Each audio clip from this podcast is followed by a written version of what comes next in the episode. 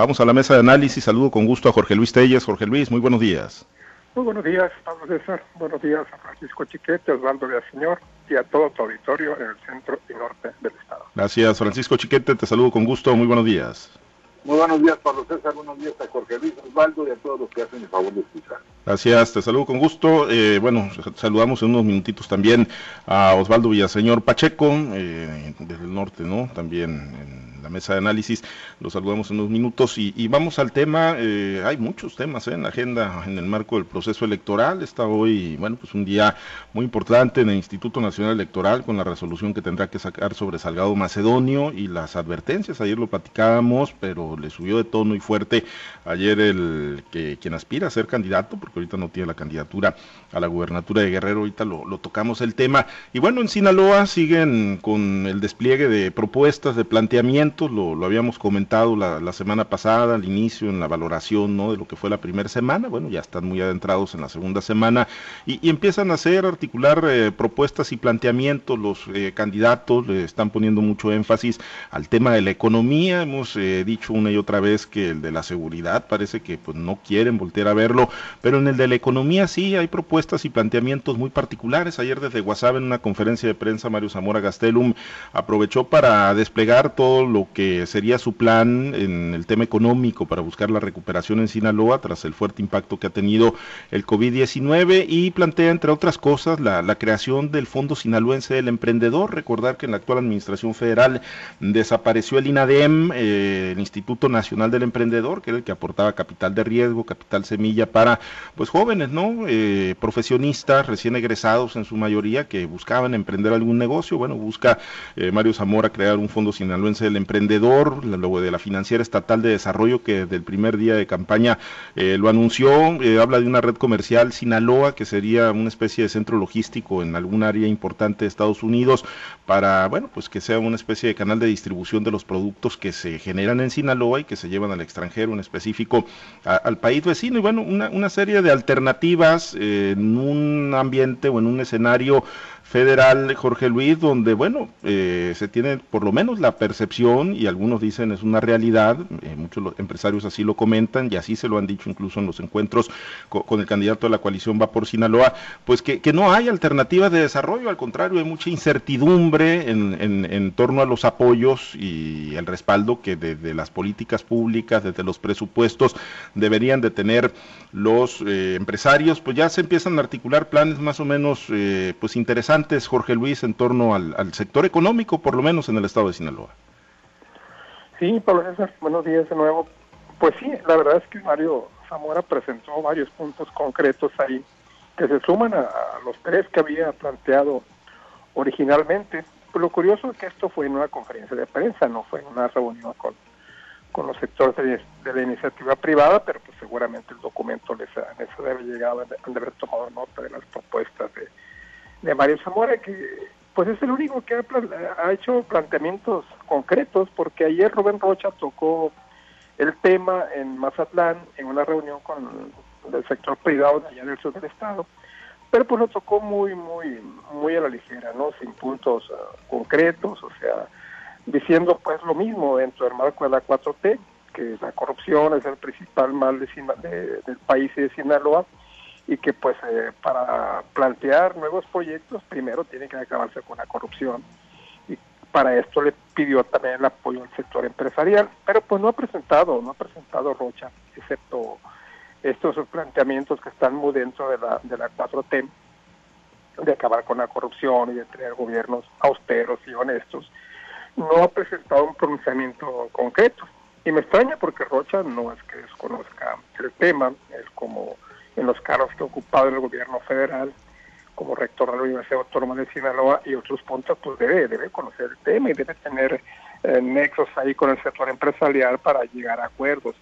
En el caso de, Mario Zamora, bueno, pues tú lo has dicho, repito rápidamente, lo que plantea la creación del Fondo Sinaloense para el Emprendedor, que sustituye al INADEM, como tú adecuadamente lo dices, la Financiera Estatal de Desarrollo, que se estaría sustentando en, créditos del Banco Mundial y del Banco Interamericano de Desarrollo hasta por mil millones de dólares, crea una red comercial de Sinaloa que me parece muy importante. ¿Por qué? Porque lo que pretende en el fondo es crear un enlace en la ciudad de Los Ángeles en la que se busquen nuevos mercados a productos sinaloenses, sobre todo en los estados de California, de Arizona, Nuevo México, porque pues ya la parte de Texas ya está cubierta por otra parte del país.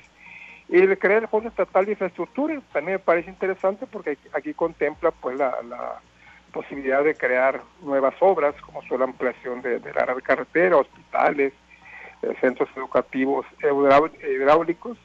Habla también de crear, de impulsar el turismo a través de, obras, de obras importantes como son el Centro de Convenciones de Culiacán y el desarrollo integral de la, isla de la Piedra allá en el puerto de Bazatán, además de otras, de otras situaciones. Hay otro detalle importante que habla de crear la Feria Digital del Empleo, yo creo que sería anual o semestral, no lo sé, no, lo detalla, en lo cual, pues como su nombre lo dice, ¿no? Esta Feria Digital del Empleo, pues buscaría Em, impulsar o, crear o difundir nuevos empleos o dar a conocer a aquellas empresas que tienen vacantes para que los jóvenes apliquen y tengan la oportunidad de tener un trabajo, lo que en estos tiempos es muy importante. No podemos, no podemos pasar por alto que eh, estos puntos no se van a cumplir si no se tiene el respaldo del gobierno federal. La gran mayoría de ellos, por no, decir, por no decir que todos, están estrechamente vinculados con el gobierno federal. No va a bastar con la buena intención de Mario o con el respaldo que tenga aquí de los sectores privados de Sinaloa, si no tiene el apoyo del gobierno federal. ¿Y cómo lo va a tener? Bueno, pues vamos a ver cómo resulta la elección. Si la elección, si él gana la elección y lo gana de una manera limpia, clara, que no, que no tenga lugar a dudas, pues seguramente tendrá que tener este respaldo. Y quién sabe, ¿no? Del otro modo, si es una elección cuestionada, pues difícilmente vamos a ver, vamos a ver que fluyan los recursos para Sinaloa. Pero pues estamos hablando de hipótesis, de temas, que, de asuntos que, que, todavía no ocurren. Tendría que, teníamos que ver primero cómo sale la elección. Por lo pronto las intenciones de Mario yo creo que son muy buenas, muy inteligentes, están obviamente sustentadas en la experiencia que él ha tenido en su paso por diferentes cargos en el gobierno federal. Y, y pues eh, ahí está el planteamiento ante los empresarios, que serán los que van a tener que dar sus opiniones en el curso de los próximos días, Pablo César.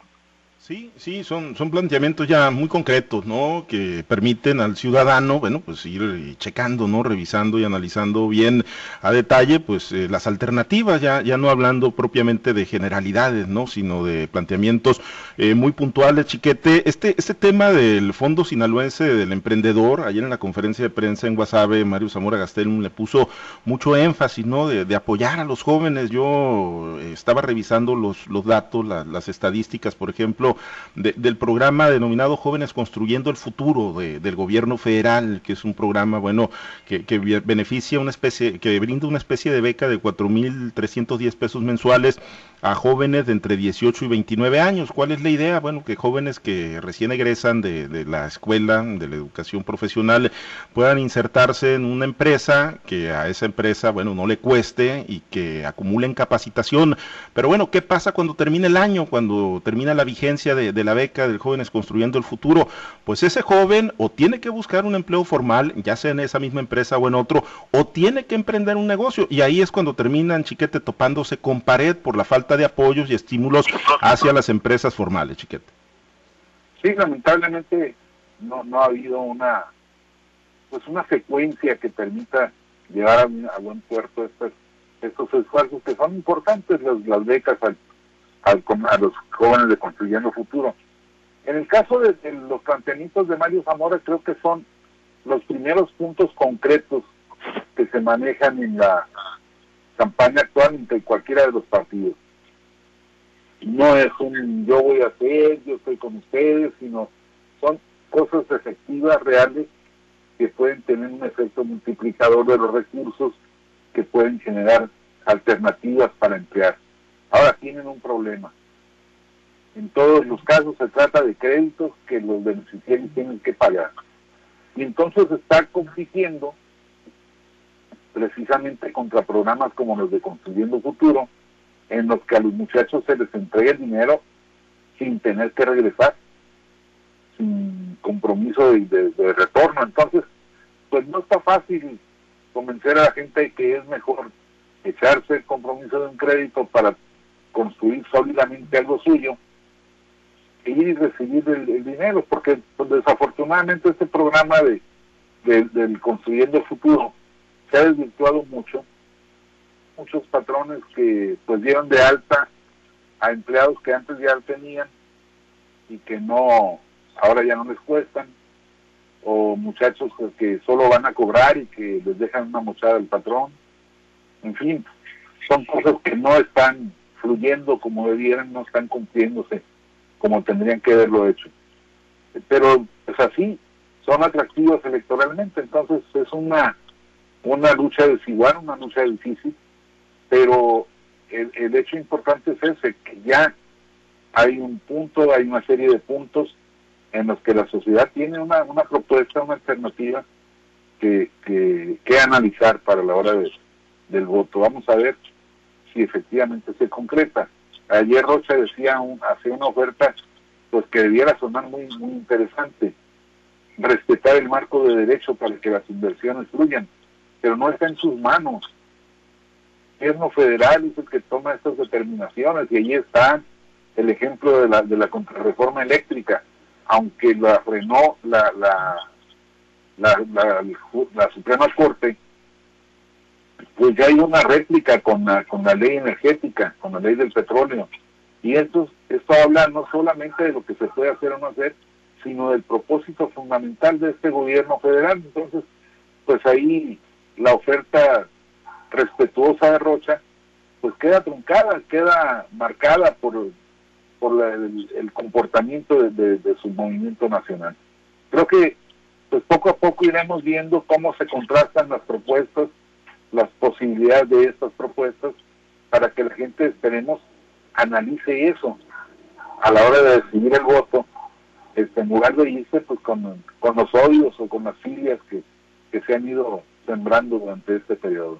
Sí, sí, eh, son alternativas, son propuestas, planteamientos, como bien lo explicas y lo plantea Chiquete, pues ya muy puntuales, ¿no? Realizadas por uno de los candidatos, más allá de las eh, típicas generalidades de campañas, hay, hay, hay, un plan ahí muy específico en el tema económico. Ayer hacía mucho énfasis Mario Zamora Gastelum en, bueno, pues lo que está en juego es el presente y el futuro, no nada más los, los apoyos generados en el pasado, eh, sino, bueno, pues obviamente generaciones que pues tendrán que, a través de este plan, que él ha concebido, si lo favorece el voto el 6 de junio de los sinaloenses, pues tratar, tratar de dinamizar todavía más la economía del estado de Sinaloa. Osvaldo, te saludo con gusto, eh, buenos días, estamos platicando ayer de, eh, bueno, de, las, eh, de los planteamientos en materia económica realizados ayer por Mario Zamora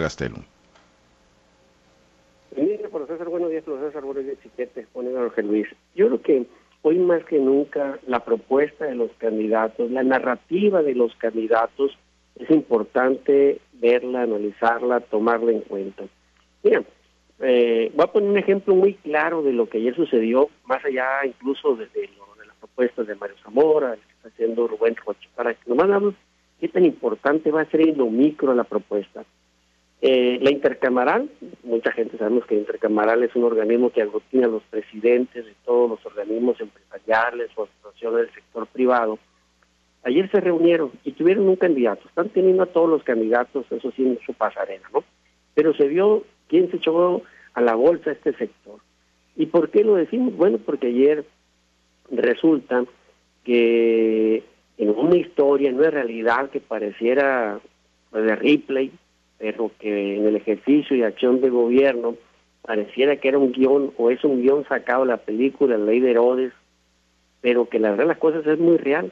Resulta que, no sé si en otros municipios, no creo que exista esto en otros municipios, pero aquí el alcalde Billy Chapman, el hoy exalcalde o alcalde con licencia, desde que llegó a la presidencia municipal, eh, por el PT, por Morena y el PES, pues resultó, resultó que se le ocurrió modificar la ley de hacienda municipal y lo que es el permiso para construcción, digo, permiso de uso de suelo, que es indispensable para ejecutar cualquier tipo de construcción, pues al señor se le ocurrió que ya no debería ser eh, una por única vez cuando se hace una casa o cuando se hace un negocio, cuando se instala una empresa.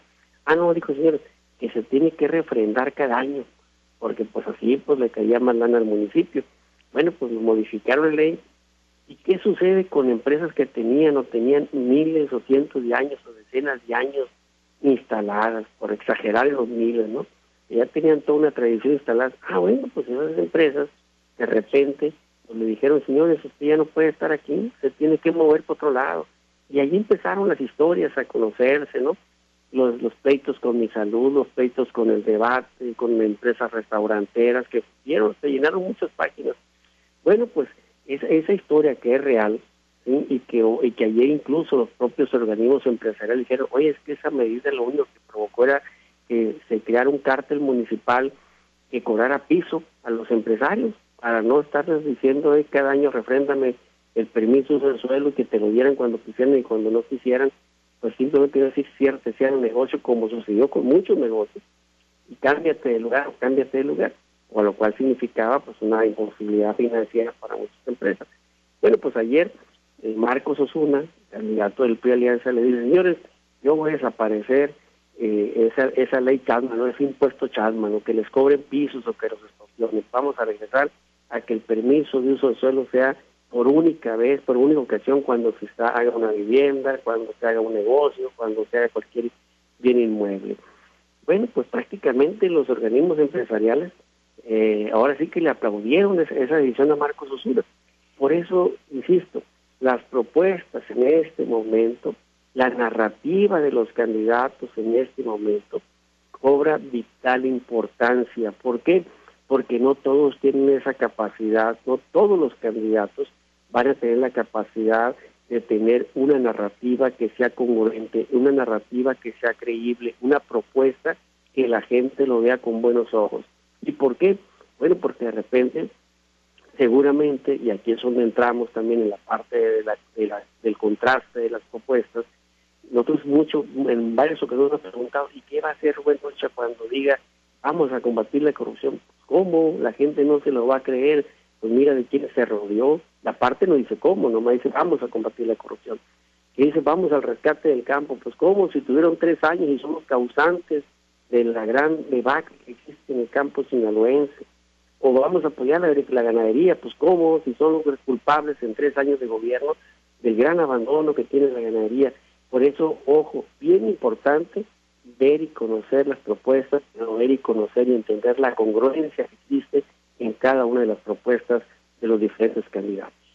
Pues sí, y, ahí están, y qué bueno, ¿no? Que los candidatos eh, estén haciendo planteamientos muy puntuales, muy específicos, que se estén divulgando y que permitan a la sociedad, pues, empaparse de ellos y poder diseccionar, analizar bien y reflexionar de la mejor manera el voto que van a emitir el próximo 6 de junio. Pues ahí está el plan, el plan que presenta Mario Zamora Gastel, un candidato de la coalición Va por Sinaloa a la gubernatura en el tema económico.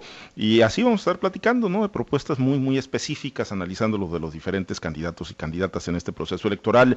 Y bueno, eh, así para una ronda rápida, pues hoy, hoy es un día importante en el Instituto Nacional Electoral, Jorge Luis, hoy se va a definir si se le restituye o no la candidatura a Félix Salgado Macedonio para la gubernatura de Guerrero. Le subió y fuerte de tono el día de ayer al discurso eh, el, candidato, bueno, eh, el morenista, ¿no? Porque no tiene candidatura en estos momentos.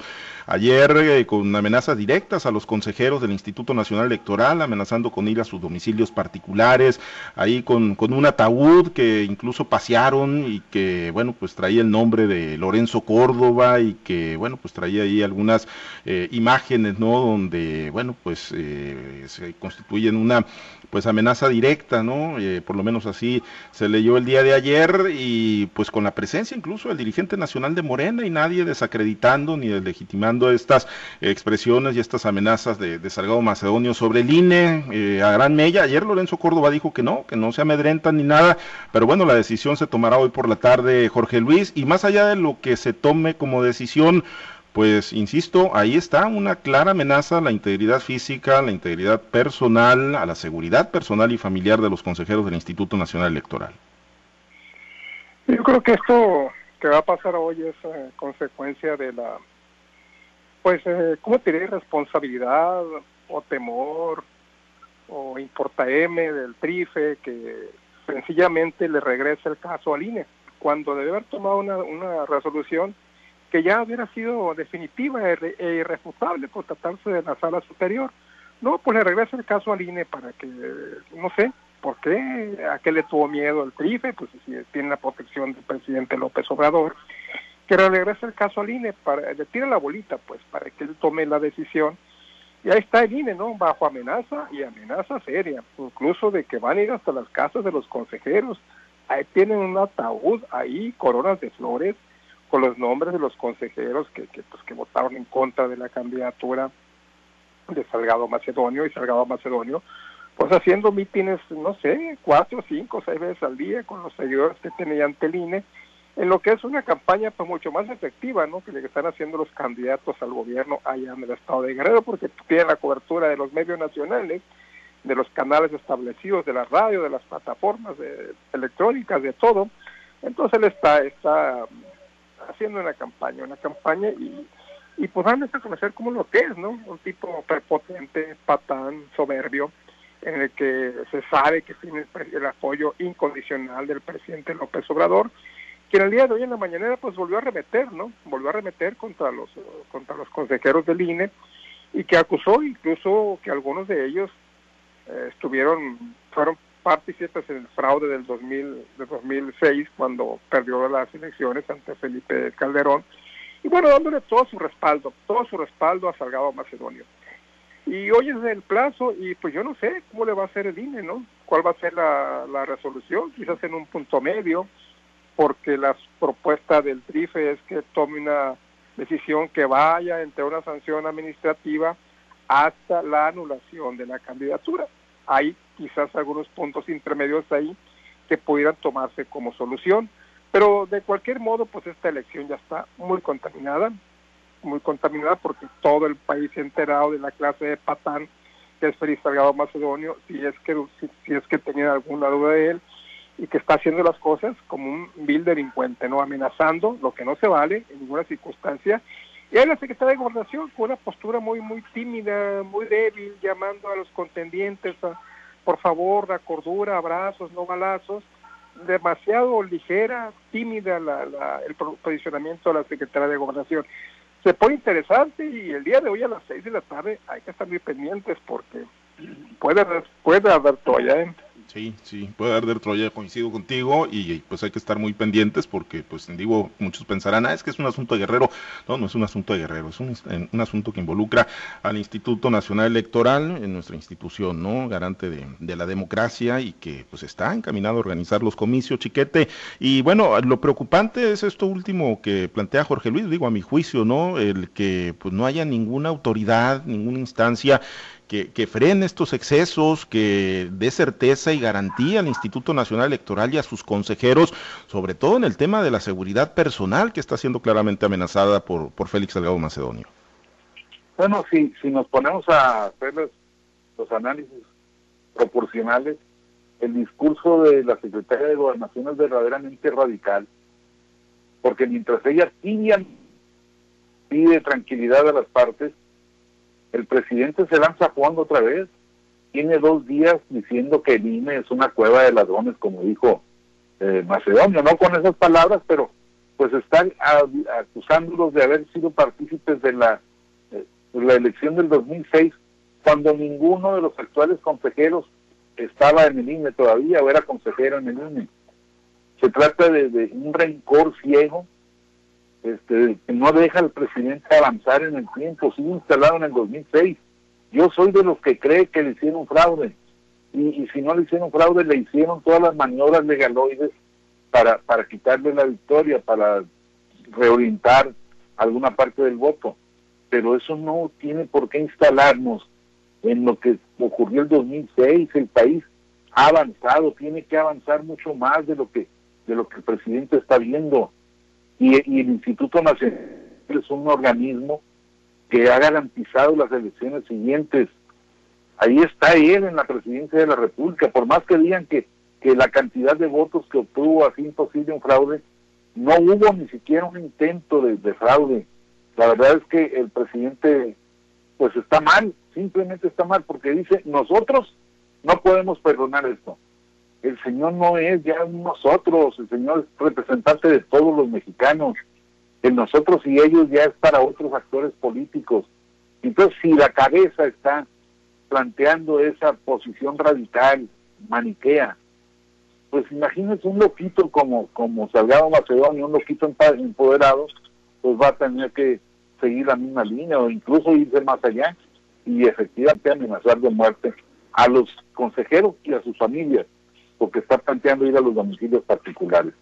Y eso es, ¿no? O sea, está, hay un féretro, un ataúd con el nombre de Lorenzo Córdoba y bueno, pues indudablemente es una clara eh, amenaza. Osvaldo, un minuto, eh, con tu conclusión nos vamos a este tema de Salgado Macedonio.